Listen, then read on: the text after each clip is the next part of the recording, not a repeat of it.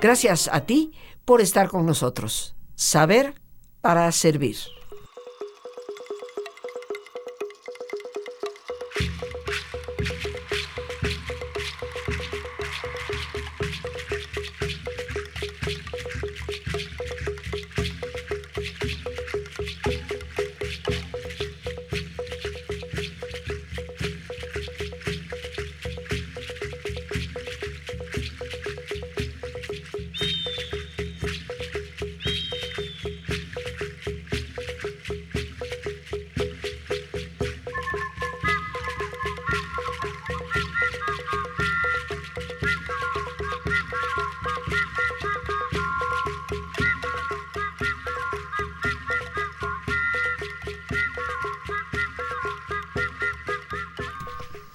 Con esta música, queridos amigos, damos inicio a nuestro jueves cultural.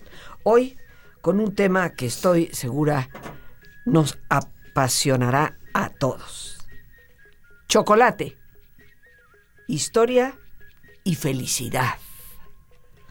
El chocolate ciertamente que tiene una historia que todos debemos conocer, porque como nos van a explicar las expertas que hoy tenemos aquí, su origen es totalmente mexicano.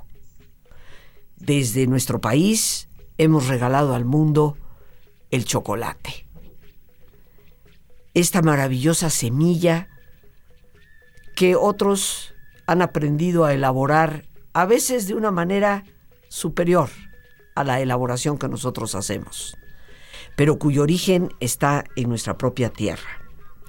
Y hoy nos acompañan dos personas a quienes queremos agradecerle muchísimo a ambas por su presencia.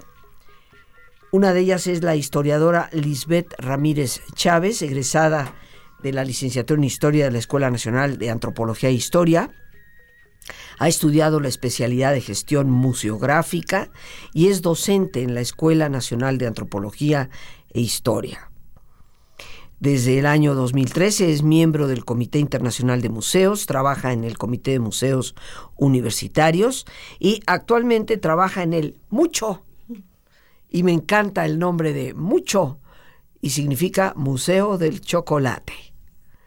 Hoy vamos a hablar de esta semilla extraordinaria, también acompañados de Mar Aliesha Vázquez Rueda. Ella es egresada en la carrera de Biología de la Facultad de Ciencias de la Universidad Nacional de México. Ha sido becaria por parte del Instituto de Geología de la Universidad Nacional Autónoma de México y por parte del CONACIT. Ella nos visita también hoy como bióloga del Museo del Chocolate. Mucho. Se nos va a quedar bien pegadito el nombre. Porque a quién no le gusta el chocolate.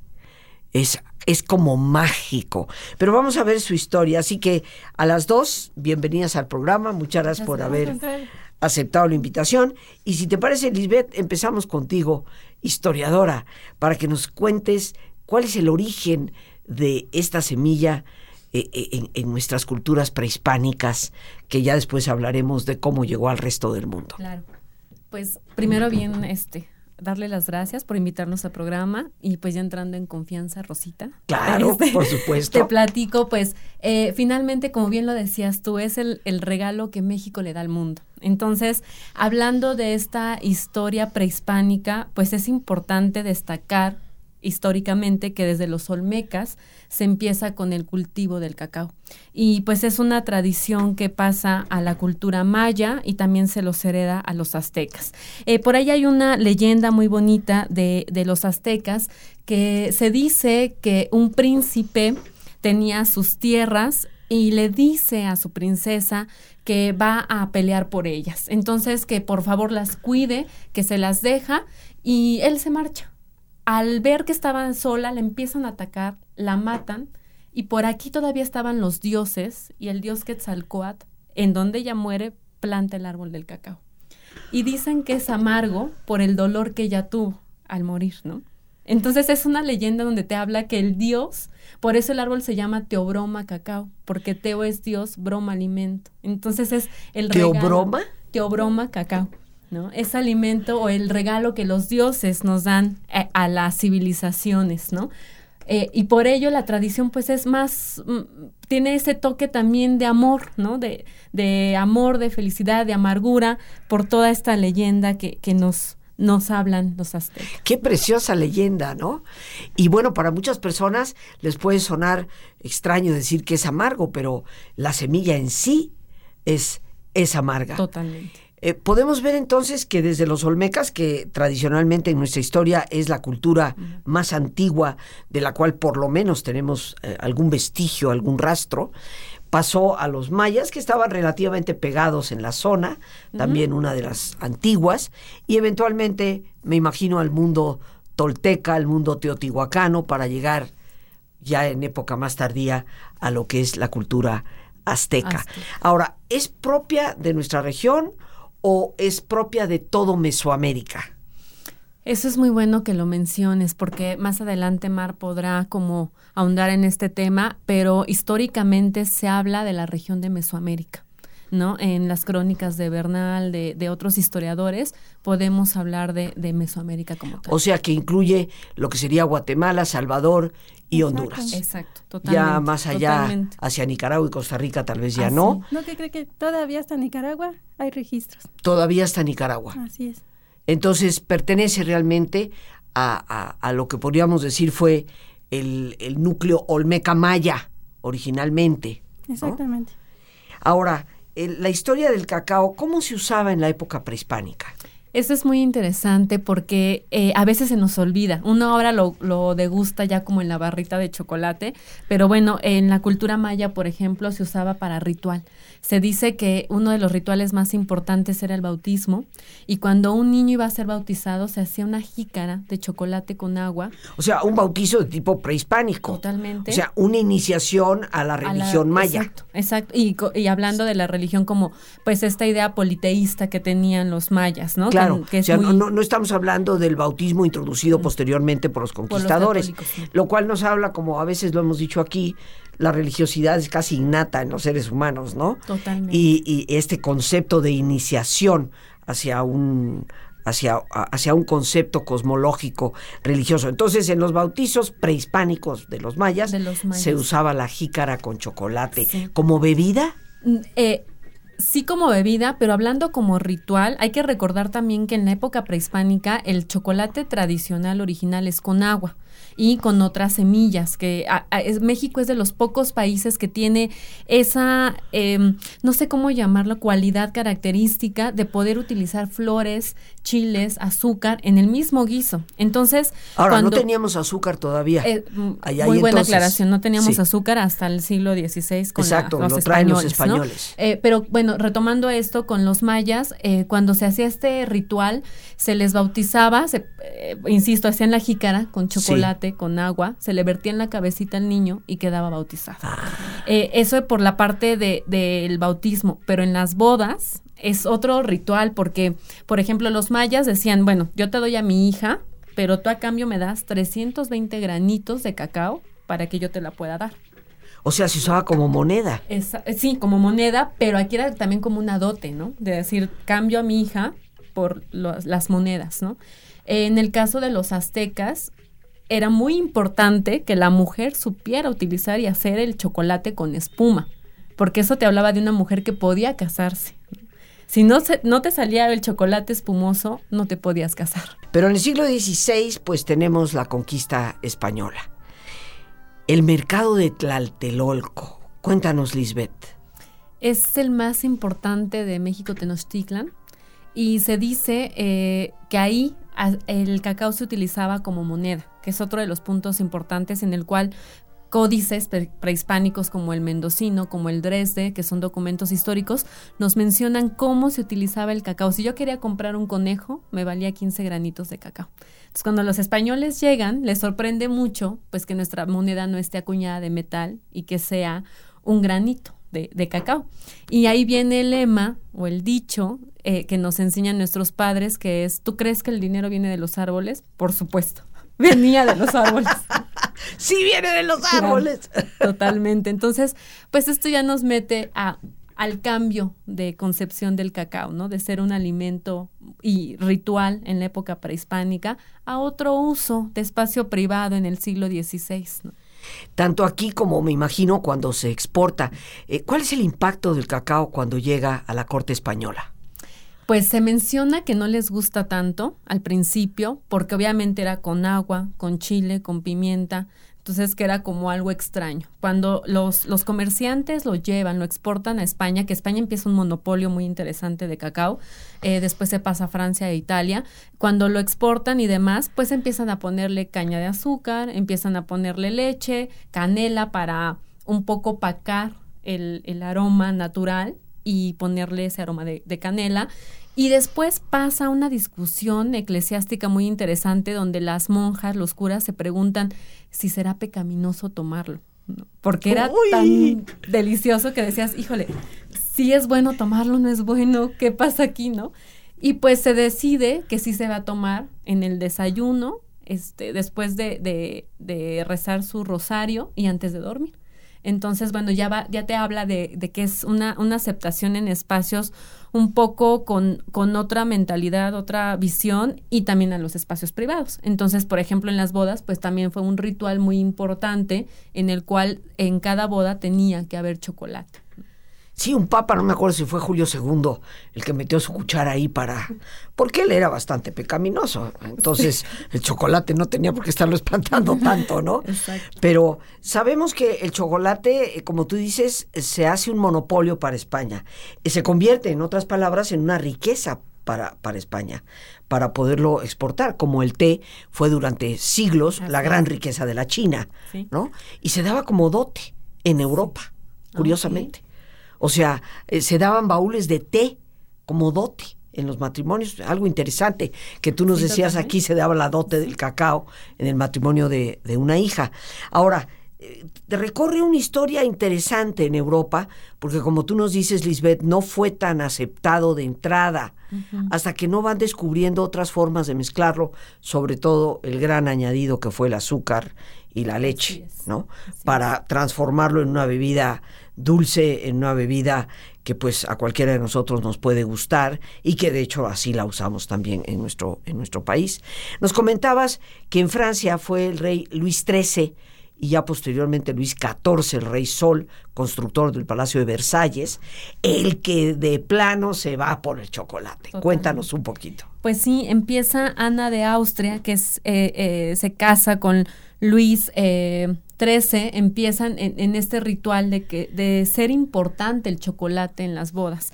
Y lo afianza eh, María Teresa de Austria, esposa de Luis XIV, lo va a afianzar. Entonces entra a las cortes y ahí tenemos un plus, que el chocolate es afrodisíaco. Entonces Ándale. ya entrando a las cortes, pues hay que recordar que la, la sociedad francesa también era una sociedad de mucha promiscuidad, ¿no? De mucho lujo. Eh, no por algo se le llama el rey sol, ¿no? Eh, embellece la ciudad, apuesta mucho por la arquitectura, la literatura, las artes. Y entonces nos empiezan a relatar historias donde la mujer dice, sí me acuesto contigo, pero dame chocolate. Entonces ya empieza a condicionarlo en los espacios privados, ¿no? Y hay unas leyendas O maravillosas. sea, sin chocolatito Exacto. no, no hay metate. Exacto, totalmente, ¿no? Entonces hay una historia eh, con Madame Dubarry que ella comenta que cada vez era de estas mujeres no bien vistas. Dubarry era una de las amantes ¿no? del rey de Francia. Exacto, y aparte pues, pues nada bien vista por la sociedad como Claro. Puede- suele pasar. Y entonces se comenta que cuando ella cambiaba de amante, que era muy seguido, este, les daba una tacita de chocolate, se la tomaba, decía, ahora sí, vamos a los aposentos, ¿no? ¿Se la tomaba ella o se la tomaba? él se la daba a él, ¿no? Y Ah. después de, que- en cuanto él lo terminaba, decía, pues vamos a los aposentos, ahora sí, por esta parte y esta cualidad que tiene el chocolate de ser afrodisíaco, ¿no? Pero eh, eh, bueno, yo creo que eso es muy relativo. Ya nuestra bióloga nos va a explicar cuáles son las, las cualidades de, del chocolate. Eh, me gustaría preguntarte, Lisbeth, si lo sabes, lo conoces, pero es como curiosidad. ¿En qué momento llega a Suiza? Híjole, esto es, es interesante porque mucho se piensa que es antes, pero hasta ya entrado siglo XIX, el chocolate va entrando a esos países como Suiza, Bélgica, todo eh, que empiezan a, hablar también de la maquinaria. Entonces es muy interesante ver donde hay revolución industrial es donde empieza a surgir más el chocolate en otra forma. Hay que recordar que el chocolate primero fue líquido y hasta el siglo XIX con esta maquinaria que empiezan a hacer de Inglaterra, que de Inglaterra rebota a todo el resto de Europa, empieza a surgir ya el chocolate en barra y a, mezclarlo con leche y con otras cosas para darnos el resultado de la tablilla de chocolate. Y sí, siglo XIX es cuando entra a estos países. ¿no? ¿Quién inventa la tablilla de chocolate? pues hay muchas historias alrededor de, o sea, se puede decir, eh, los gringos incluso dicen que ellos, la provincia de Quaker, ¿no? Que es quien la, la va a hacer, eh, se dice también que es eh, Nestlé, ¿no? Que inventa la leche en polvo. Los suizos. Exacto. Y que ellos empiezan a jugar ya con la maquinaria, leche en polvo, este, la cocoa, empiezan a jugar con todo eso y da la tablilla, ¿no? Pero bueno, esto es, es como una pelea, ¿no? De, de dónde se dio realmente, ¿no? Están las historias que, que están sueltas. ¿Por qué es que los belgas tienen fama de ser probablemente los mejores chocolateros del mundo? Porque muchos de nosotros pensamos automáticamente en Suiza, pero en realidad el chocolate más fino está hecho en Bélgica. No, no me gusta entrar en esos temas mucho porque yo creo que, bueno, cada quien tiene sus gustos en cuanto a chocolate. Eh, insisto, eh, la aportación también de, Bélgica y de esos países fue el empezar a inventar los bombones, eh, los rellenos de chocolate, la forma, y el combinarlo. Sí, totalmente. Y pues que tenían a la mano la maquinaria, ¿no? Que a nosotros pues nos llega nos llega posterior. Mucho tiempo después. Mucho tiempo Entonces, eso ayuda a que los belgas, los suizas, los suizos, perdón, empiecen a jugar con las formas del chocolate y te dan los bombones, te dan un chocolate eh, de canela, un chocolate amargo, este que, que dices, wow. sí, un chocolate relleno de fresa, relleno de vainilla. Los pasteles. ¿no? Los pasteles también de, de chocolate. Entonces, pues eso nos, nos quita una, tenemos una desventaja en eso, ¿no? Sí, eh, yo creo que nos dices muy bien, ¿no? La industria, la maquinaria industrial fue algo de lo que hizo posible que algunos, algunos, porque no todos los países europeos, pero en general eh, los europeos se destacan por su forma de elaborar el chocolate, ¿no? Inclusive para muchísimas personas en nuestro propio país siempre hay como una especial preferencia por el chocolate de tipo suizo o algo así, que yo lo identifico más con tablillas de chocolate, y los belgas franceses más con los bombones, como tú, como tú nos has, has mencionado. Sí, totalmente. Ahora, la historia del chocolate sigue causando este eh, furor. Hay una película francesa, ¿cuál era el nombre de la película? La estábamos comentando ella y yo, pues de una chica que llega a un pueblito en Francia y, y establece una tienda de chocolate y aparece todo este concepto del pecado y la quieren sacar del pueblo y, es una película interesante, una película francesa, ¿no? Chocolate, de Juliette Binoche. Chocolate. Chocolate, de Juliette Binoche. Eh, si la pueden ver, amigos, véanla, porque nos, nos habla de, de cómo un, un, alimento genera una serie de conceptos, ¿no? Y los pleitos en un pueblo de Francia que vienen de nuestro, nuestro chocolate. Estamos listos para relajarnos en una posición cómoda. Si te es posible hacer el alto completo, pues qué mejor que cerrar tus ojos. Y en una posición cómoda con tus ojos cerrados, te pido que respires profundamente, tomando conciencia del entrar y salir del aire en tu cuerpo, imaginando cómo al inhalar, así como llevas oxígeno a tus células, inhalas también serenidad para tu mente. Al exhalar, Así como tu cuerpo se libera de toxinas, imagina cómo te vas liberando de todas las presiones y todas las tensiones. Respira profundamente. Y relaja tu cuero cabelludo.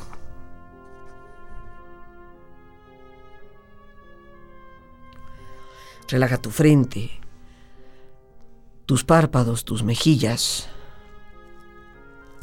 toda la piel que cubre tu cara.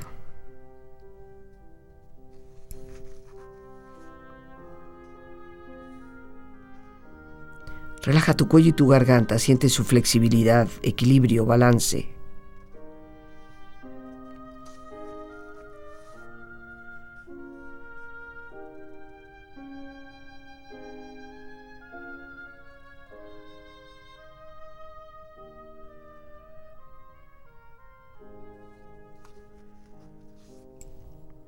Relaja tus hombros, brazos y manos, así como tu espalda.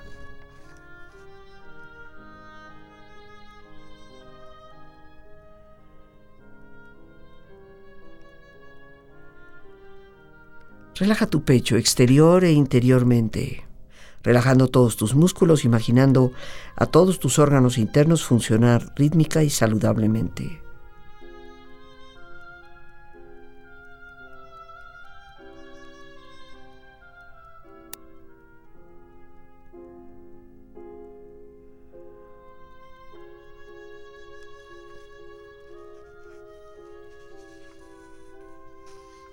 Relaja tu abdomen, exterior e interiormente. Relajando todos tus músculos, imaginando a todos tus órganos internos funcionar rítmica y saludablemente.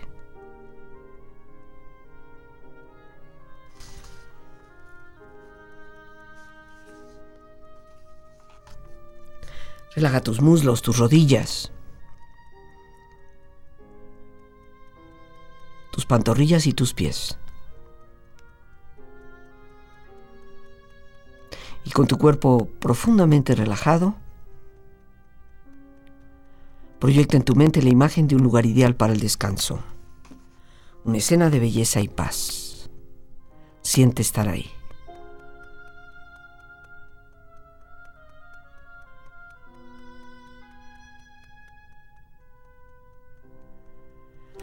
Con tu cuerpo relajado y tu mente serena, reflexiona delicia de encanto, de misterio sin igual, de origen ancestral y combinaciones por millar.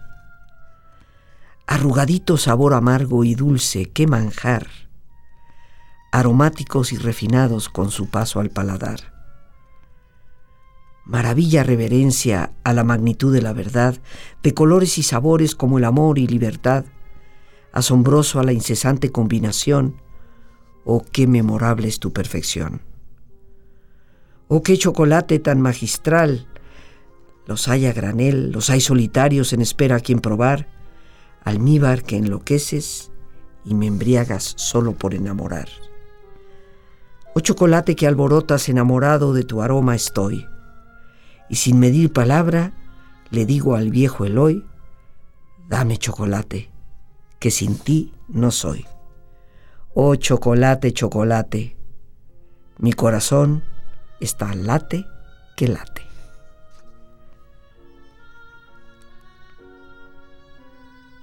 Respira profundamente, relájate bien. Y con esta experiencia empieza lentamente a estirarte brazos, manos, piernas y pies, moviendo tu cuello, bostezando si lo deseas, haciendo que tu cuerpo retome su nivel de actividad habitual hasta muy lentamente abrir tus ojos. Ojos abiertos, bien despierto, muy a gusto, bien descansado y en perfecto estado de salud, sintiéndote mejor que antes. Queridos amigos, amigas, se dice que los tiempos de crisis son tiempos de oportunidad, pero esas solo pueden aprovecharse cuando desde nosotros mismos potenciamos nuestras capacidades para ser resilientes, poder resolver los problemas, sobreponernos a ellos y crecer. Te invito a mi próximo taller Resiliencia ante las crisis, los días 7, 9 y 10 de junio, de 7 de la tarde a 9 de la noche.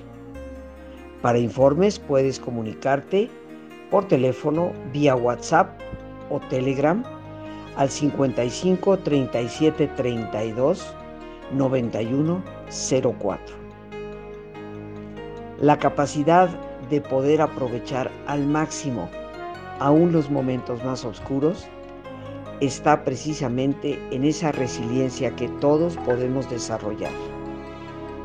Ojalá me brindes la oportunidad de servirte. Son muchos años, décadas ya, de tratar el tema y conocerlo en profundidad. El teléfono 55 37 32 91 04. Te estaré esperando.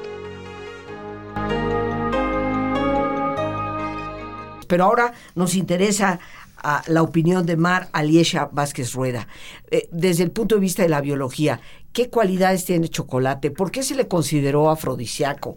¿Por qué fue pecaminoso? ¿Y por qué hoy investigación neurológica nos dice que comer chocolate nos causa una sensación de felicidad? Claro.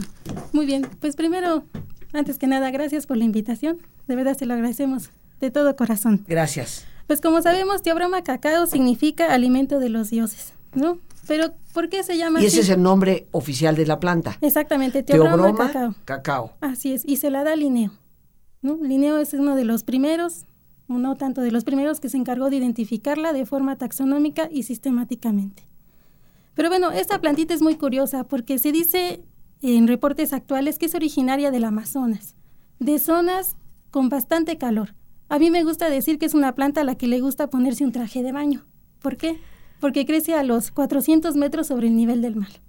¿no? Ya hay bastante calor, ya hay bastantes mosquitos, ¿no? que son también estos los polinizadores de la plantita. Ujú. Y pues también tenemos, como les decía, temperaturas altas. No, pero también es una planta que requiere de sombra. ¿Qué quiere decir? Que es una planta bastante vulnerable. No necesita una planta más grande que ella para que la cubra del sol. Como cuáles, como puede ser el plátano, algunos guayaberos, algunas leguminosas, ¿no? Bastantes grandes, para que la cubran del sol, porque es bastante vulnerable y digamos que si llega a tener un pequeño corte en cualquier parte de la planta, llega a tener problemas. ¿Es una planta alta, como No. tipo árbol, o es más bien como un arbusto? Es como un arbusto. Algunos llegan a crecer como árboles, ¿no? Pero principalmente como arbustos. ¿Qué, Así qué- es. qué cualidades tiene el, el cacao para haber generado toda esta discusión de que si era pecaminoso y que ahora esté relacionado con la felicidad? Ah, bueno, Es un antidepresivo, ¿eh? Exactamente. Pues tiene una gran lista de componentes, proteínas, vitaminas, la cual ni me cupo en la hojita que traigo, ¿no? Son más de 150. Pero Sí. le voy a redactar los principales. Tiene 54% de manteca. Imagínense, la mayoría de la semillita es pura grasa. Tiene 11 po- 11.5% de proteínas, de las cuales son bastantes. 9% de celulosa, lo que quiere decir que es una planta bastante, bueno, una semillita bas- bastante dura y resistente. En cuanto a la semilla, no tanto a la planta. Tiene 7.5% de almidón. Tiene 6% de taninos. Lo curioso es de que es el tanino el que le va a dar el sabor amargo. ¿No? Del que así cuando probamos la semillita dijimos, ay, esta es bastante Es muy amarga la ¿no? semilla. Es el tanino. De hecho, es muy curioso porque hay tres variedades de cacao. El trinitario, forastero y el criollo, ¿no? Que es 100% mexicano. A nosotros nos gusta tanto el criollo porque no tiene tantos taninos. No es tan amargo como el trinitario y el forastero. ¿Esos también se crecen aquí o crecen en otras latitudes? No, digamos, el trinitario se da, da origen en las islas de Trinidad y Tobago. Y tenemos el forastero, que sí se da en unas partes más hacia el sur, ¿no? Como le mencionaba, Nicaragua, tenemos. Bolivia, Venezuela, este, entre otros países, ¿no? También se ha cultivado recientemente en África. ¿Por qué se dice que es antidepresivo? Ah, ya me salí del tema. Pero sí, contiene también 12% de teobromina, el cual es un alcaloide que nos va a estimular. Pero también tiene cafeína, el cual también nos va a estimular el cerebro. ¿Qué es lo que nos hace la cafeína y la teobromina? Pues nos acelera un poco, pero por lo tanto también nos vuelve un poco felices. Bueno, esto me remonta un poquito a la Sí. historia también en europea, en donde en su momento eh, también el café fue considerado así como, como medio pecaminoso, venía del lado árabe, ¿no? Claro. Pero en Europa hubo una época en donde pues no se aceptaba mucho el café, se consideraba una especie de afrodisíaco. Y ahora hablando del chocolate, pues me parece que la razón por la cual se da eso es fundamentalmente porque contiene estimulantes que te mantienen despierto. Tanto el café como el chocolate tienen cafeína. Yo me imagino que en aquel entonces, pues se tomaban una taza de café a la tarde y luego no cerraban el ojo durante horas. Claro. Y lo mismo les sucedió con el chocolate, con lo cual permaneciendo muchas horas despierto por la noche, pues no había televisión. Entonces tal vez de ahí viene la asociación con el hecho de que sea un afrodisíaco. ¿Qué, qué beneficios nos trae el chocolate? Bastantes. Primero es un vasodilatador. Nos va a ayudar a que circule mejor la sangre y no tengamos ataques cardíacos. Cosa que si se lo damos a los perritos y a los gatitos sería al revés.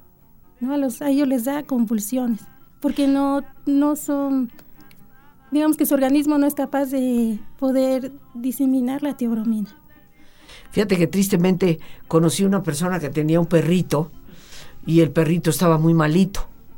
Entonces me contaron, lo llevó al, veterinario, el veterinario le dijo que, pues que no había nada que hacer, ya tenía muchos años el perrito.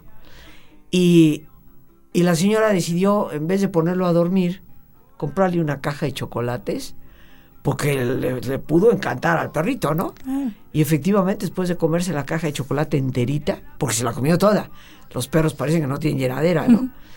Se murió. Al ratito de haberse comido la caja entera de chocolates, el perrito eh, se murió. Bueno, qué bueno que a nosotros no nos mata, porque conozco gente que se puede despachar la caja entera. Y bueno, pues queridos amigos, el hecho es que sí, el chocolate viene de la zona de Mesoamérica. Es probable, yo no niego, que pueda haber existido en la selva amazónica, que colinda entre Venezuela, Brasil, Perú, Ecuador, Colombia, todos ellos tienen el Paraguay, todos ellos tienen selva eh, amazónica, ¿no? Pero en sí fue, por así decirlo, descubierto en nuestro país a través de la conquista. Desde México fue que llegó a Europa y a partir de Europa pues se dio a conocer más adelante en el resto del mundo y como ya nos explicaban, pues la revolución industrial hizo posible para muchos países europeos adelantarse en la preparación industrial del chocolate, como lo hicieron Suiza, Bélgica, Francia, que pues con más de 150 años de fabricación chocolatera, se han ganado una fama de estupendos chocolateros.